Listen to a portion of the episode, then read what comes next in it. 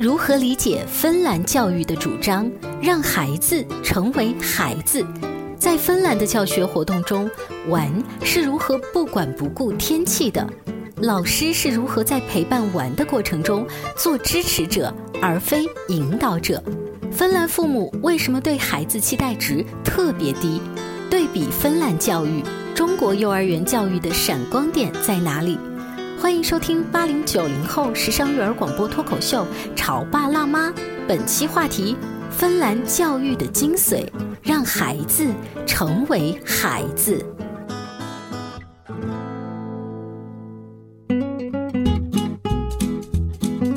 迎收听八零九零后时尚育儿广播脱口秀《潮爸辣妈》，大家好，我是灵儿，我是小欧。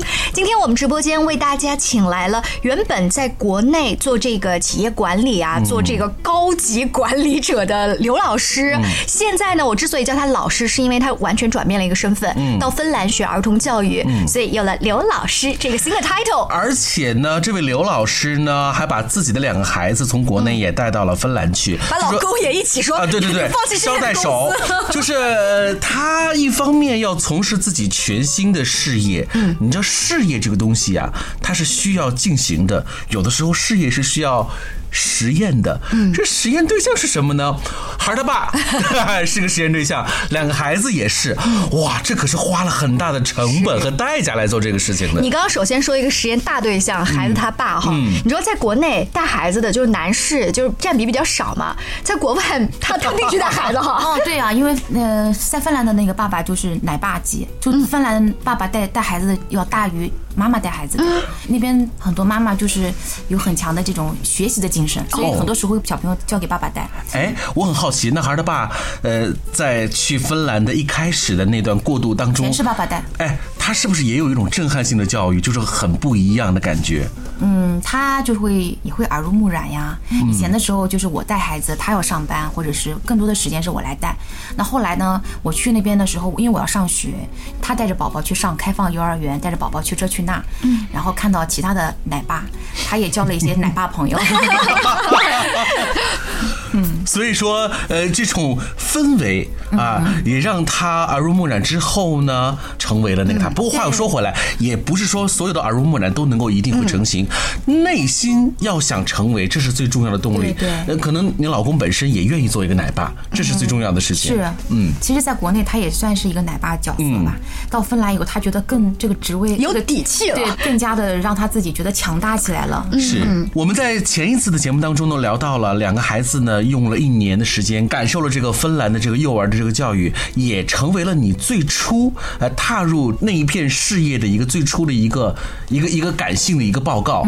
呃，我们知道芬兰的这幼儿教育很不一样，尤其他有一句话叫做“让孩子成为孩子”，那这句话听上去很奇怪，又有种重复。那你是怎么理解这句话“让孩子成为孩子”？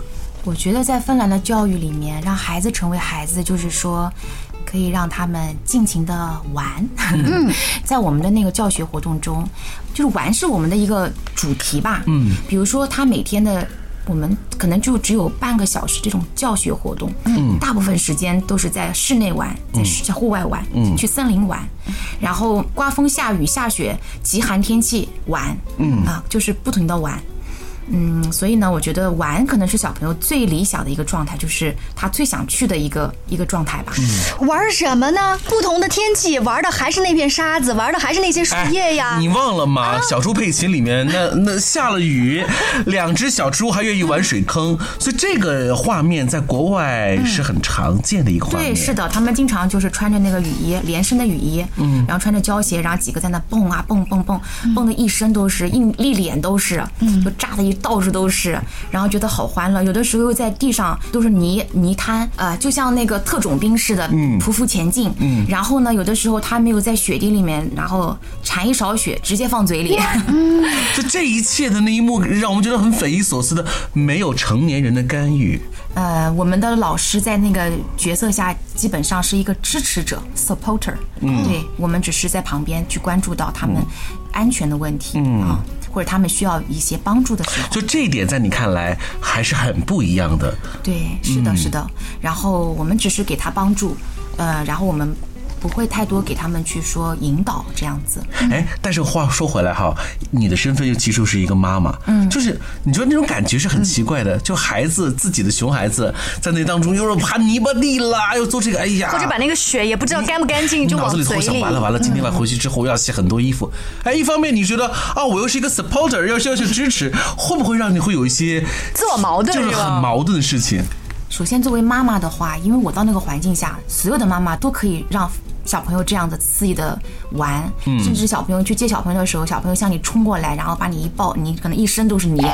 但是呢，嗯，但是你会觉得哇，那一刻，嗯，他好爱你，嗯，你好爱他。你，有超成就感哈。对对对，然后就觉得他一天没有见他，然后他把你那么一抱，那个冲劲让你觉得，哇，我都要融化了。嗯，作为老师呢，当你看到别的妈妈对孩子，比如说他会蹲下来看孩子，或者是去去拥抱孩子的时候，那一刻那种特别暖心的那一刻，又会让我觉得有一些泪目。嗯嗯嗯会泪目到这个程度。会的，会的，然后就觉得他那种深情相拥，然后在宝宝面前呢喃的说话，嗯然后包括他那种爱的眼神，真的让我觉得所以你刚才说有泪目的画面，有让你很动容的瞬间，你有没有总结一下？就这些画面和瞬间，其实就是你放弃之前非常熟悉的工作，而转投到幼儿教育，对。真正的意义所在。是的，嗯，可能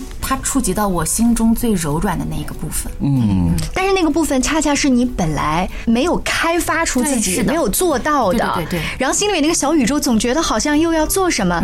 当你触及到之后，你会回去立马一跟你的学生这样，二跟自己的孩子是最直接的。我自己有很多改变，因为我以前就是对孩子有些严厉吧，包括我以前在呃，在他小的时候也会给他一些教育，甚至有的会打屁股。嗯，但是在芬兰就是打小朋友是，嗯，是不可以的不可以的，对对对，所以我就会有很大的转变，然后连我的宝宝都说：“妈妈，你现在好温柔。”哇，然后我自己也会觉得，哎呦，这个温柔可能是我很我很喜欢这样的温柔的自己。嗯，你找到了另外一个自己的感觉哈。对对对呃，刚才在刘老师对比自己在上班的时候接触到那些孩子的那个经历哈，我在我在想一个问题是，撇开我们所在的幼儿园，它的这个情况不一样，那当我们的家长啊，你知道吗？到呃现在这个月份，我要去挑选幼儿园了，我就会想说，哎，这个幼儿园是特别主张自然教育的，就是设计很多这种以玩儿为主张的，还是他会教很多东西？嗯这是两种完全不同类型的爸爸妈妈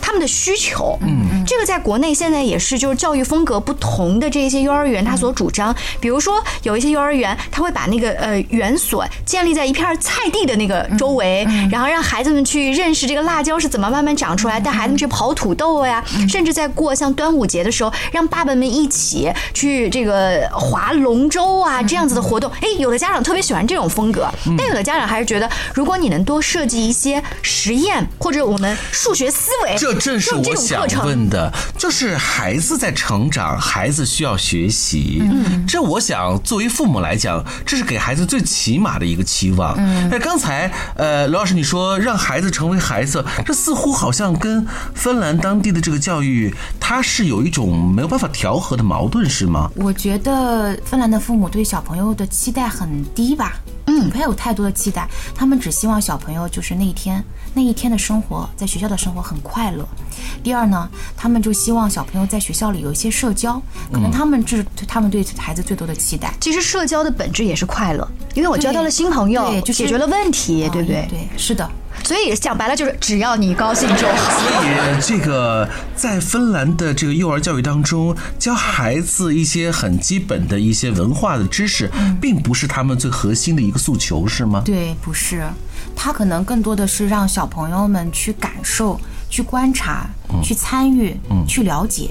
这个了解也是很浅层度的了解吧，因为他可能觉得，如果是文化知识，会要到小学阶段，嗯，或者更高年级才会去涉及到。嗯，这跟我在国内看到的会有一点点不同。那我在国内的教育，呃，在有些幼儿园里看到，呃，家长就可能会需要老师给到很孩子很多更深一点的知识。我们来举一些例子吧，比如说幼儿园里流行的一些呃春游、秋游的活动，在这个活动当中，我们要去认识这个春天的美丽、秋天的美丽呀。这个两两边国家的都会有类似的哈。对，那我觉得在国内，他可能就是会想要小朋友认识这棵树。是什么名字？嗯，然后这棵树是什么时候开花，什么时候结果？嗯，但在我们那边呢，我们可能就是让小朋友去感受，去抱抱这棵树，去看看这个树的叶子是什么样子的。不一定要告诉小朋友这个树叫什么名字，也不一定要求他记住这棵树。比如说，小朋友可以说这棵树是下雨天的时候的，那么这棵树他可以说这是一棵湿的树。嗯，有的小朋友可能说这是一棵臭树。嗯，就他们有他们每个人对这棵树的这种感受。嗯，这个呢就是。我们在芬兰，他们他们小朋友这样的获得，的确有一些是不一样的。呃，不过站在我的角度，我觉得孩子去认识一棵树，他可以用不同的方式去认知、去感受。也许在不同的年龄段，对于树有不同的认识。对，等他长大了之后，这棵树很可能是爱情的见证，这也可能啊。对对，像刘老师提到的，让孩子成为孩子，算是芬兰教育的一个精髓。让孩子成为孩子，就是让他让他自由嘛。对，而在大森林。里这样跑嘛？但是这种撒野好像跟你们平时强调的那种一些规则意识，因为芬兰其实挺强调规则意识，对，这矛盾吗？你看芬兰的成人，他们如果是排队，你看都站得笔直，就 然后比如说坐电梯，他就会有一条道是坐电梯，有一条道会空出来给想走得快的人去去走。对，所以在幼儿教育里面，我们就是规则也是非常注重的，而且我们会一直跟小朋友去强调规则，让小朋友不断的重复规则。嗯，比如说我们到公园里去玩的时候，那个公园是很大的公园，那我们就会围个圈，让小朋友自己来复述一下的规则，让大家来回忆一下规则，让小朋友就会去说一些规则。每一天都要重复一次，每次都会重复一次。过马路的时候，我们会跟他们说，我们现在该向左还是向右看？什么时候啊？像红灯停，什么绿灯行啊？他们都会自己说一遍，老师就会。就是起到一个让他们再重复一个，哇，这是不断的重复。这个很像是这个前一段时间刚刚发射的这个神舟飞船似的，就有指令长。嗯，那指令长说了一遍之后，旁边还得要再重复。就这种事情，在我们看来，呃，其实反而是更多做的更多，其实是强化和国内是呃，是有些不一样的。所以你看，这就是两个国家不同的幼儿教育，这很不一样的这个地方。我们稍微休息一下，广告之后，欢迎大家继续收听。潮爸辣妈，你在收听的是《潮爸辣妈》，小欧零二，叫你变成更好的爸爸妈妈。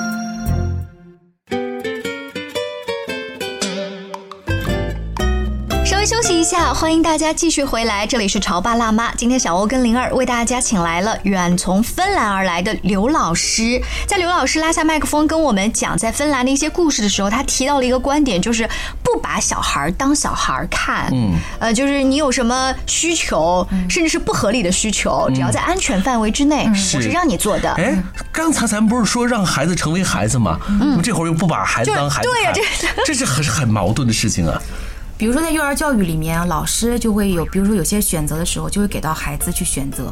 比如说，他们想去玩什么，我相信现在在国内，现在也很多幼儿园也也正在进行的这种自主游戏啊，这些啊。家长这一块对孩子尊重呢，就是比如说，我可以举个例子吧，嗯，比如说有的时候家长来接小孩儿，那小孩这个时候说我不愿意走，我要在这玩儿，嗯，那家长就会耐心的在旁边站着等着，或者说蹲下来跟小朋友说，那今天嗯，我们再玩一小会儿行吗？或者什么什么什什么样子？就是给给他一点。就是一部分空间让他去选择。嗯，有的时候我看家长带着小朋友来，会骑着那种国外的那种三轮车，嗯，然后带着小孩来，然后小孩就从那个帐篷里把那个那个门帘打开，嗯，然后家长就会蹲下来把小孩牵下来，有点像那种国王来巡城的感觉。那一刻我会觉得，诶，这样子会不会娇惯他？但是我发现这个孩子情绪方面还挺平稳的，就是平和的，并不是小王。就是我想在幼儿园我再再玩两次，其实想想看也很合理，在芬兰，因为他们。没有兴趣班啊，我就是不行，三十分钟以后我们要去学兴趣班的，我们的档期很满的，赶紧走。还有就是妈妈必须回家做饭，那呃这个中国菜做起来比较麻烦，芬兰人可能就是沙拉拌一下，面包啃一下，是不是？所以你看那个，因为在因为在芬兰社区里有很多的游戏场所、游乐场所，就我们家我们那个社区大概有。七八头十个那个游戏场所，嗯，然后你就会看到小朋友，无论是小学生还是幼儿园学生，一下了课以后就会在里面挖沙子的挖沙子，荡秋千的荡秋千，荡得好高好高啊，然后去海盗船滑滑梯，从很高的地方滑下来。他们在幼儿园里三个小时的户外活动。放学了之后，又在小区里继续这么玩。哎，我就想问问，芬兰的孩子不学习吗？未来他们不考试吗？我想听到一些啊，也有考试的这些安慰我们妈妈话，有吗？我家大宝在学校里面，我这次就第一次收到老师的信邮件，就跟我说啊，他们考了一次试，但是我们都是背靠背的，所有的家长没有排名，我们也不知道自己家小朋友是第几名。是啊，然后老师只会跟我们说，比如说啊，哪一方面在。进行加强，而不是说，呃，你们家孩子这次考得不好这样子，嗯，还是鼓励性的教育，鼓励性的教育，正正面教育，就会让帮助到你。是，呃，就是他有哪地方觉得。不足的地方，老师就给到更多的支持。呃，说到这个，我想到了芬兰教育的一个一个特色哈，是我曾经跟刘老师聊，他说以观察每一个孩子的特质为主，就是在写你的这个学期报告或者给你制定下个学期的这个学习计划的时候，它是基于你这个孩子。如果你的这个尿不湿还没有拿掉。我们跟家长商量，下个学期要拿尿不湿，这可能就是你的计划。对，也许那个孩子是国外来的，咱们要学芬兰语，那就在这方面加强一下。语言加强，对。哦，所以每一个孩子的目标都不一样，不一样，每个孩子都不一样。这就为什么我们还要进行这个一个一对一的会谈，然后根据，而且这个会谈也是绝对保密的，就是，呃，因为。每个孩子都不同嘛，个性差异。但是小欧，你知道吗？当我听完这个，我就对比我们在国内的这种教育的特色。那老师他有一个他的大政方针嘛，还有就是我们的孩子毕竟很多，所以我要有一个大方向啊。那么孩子今年大概达到一个什么样的目标？可是作为家长，你必须最了解你的孩子，就是私底下以及在你内心心目当中，你是不是觉得我的孩子在某一方面其实只要达到那个就可以了？或者说他今年在其他方面，哎，我跟跟孩子，我们一起商量来，这是我们家庭里默默做的事情，不一定非得随着整个班级的大的节奏。是的，我们在那边就是这样子。嗯，然后如果这个小朋友，比如这个学期他在情绪方面不是特别有一些弱的话，那老师就会说，那我们这学期对于这个小朋友，我们就是在情绪方面帮助他调整，让他变得更加平和一些。嗯啊，所以每个孩子就是个性差异不同，我们不会用一个特别。啊，一个标准去说，每个孩子都要达到这个，有可能有的小朋友三岁，他可能就是只需要达到两岁半的这个要求就好。嗯，所以呃，刘老师，你在呃这个全家搬到了芬兰，尤其是两个孩子在芬兰的幼儿园里头去就读之后呢，你的一个感受？那现在在那边工作开展的还不错。嗯，那这次又回到国内，你的主要仍然是和工作相关联吗？对，一方面呢，就是来回来探探亲吧，看看自己的爸爸妈妈；另外一方面呢，我一直在想一个问题啊，是，就是呃，我们很多就说老师啊，或者是学者都说我们要到国外去学教育，嗯，看看外面的教育是什么样子的。我当时就萌生一个念头啊，为什么外国的教育不能来看看我们中国的教育？嗯，我们也有很多闪光的地方，所以呢，我就很想把我们中国很优秀的这个幼儿教育带回芬兰。哦，所以你这次等于说是又重新回到国内。之后来以一个全新的身份，因为你现在转换了，你不是仅仅是妈妈的，不是一个孩子家长啊，你现在是一个幼儿教育的一个工作者。然后呢，你在国内要去建立更多的联系。嗯，所以你发现什么闪光点吗？很积极的跟你的外国同事们要要在邮件里分享的。嗯，我觉得，因为我们那边更多的是自主游戏嘛，给到孩子让他们去自主的去玩。但是我觉得在国内，他们也会给到孩子很多一些知识方面。但我觉得知识有些知识方面是可以采用的，嗯，比如说，比如说拓宽他们的一些想法，嗯，啊，比如说一些活动，比如音乐方面的一些课程吧。我觉得这些可能会让他们更加的丰富吧。嗯，因为我自己有一个很小一个小梦想吧，就是因为在芬兰就有很多语种的那个幼儿园，所以我未来有一个目标，我很想在那里有一家。中文的幼儿园，嗯，哇，我很想把我，因为我后来又考了国际中文教师，然后加上我自己的幼儿芬兰幼儿教师，我很想把这两个相结合，把我们中国的文化带到芬兰去。在赫尔辛基的华人，呃，他们的孩子多不多？适龄的幼儿园，嗯，在芬兰有一万三千中国人吧，嗯，但至于有多少中国小孩，我还没有去确切你要去调查一下，调查过是。但我觉得，如果这个幼儿园很 OK，我觉得为什么外国人不可以把小朋友送到？哦，所以你还是想让更多的白皮肤、这个黄头发的孩子来感受一下中国的这个幼儿教育。我觉得我们的中文好美啊，我觉得我们的汉文化很好。嗯，为什么我不可以成为中国教育的一个传播者？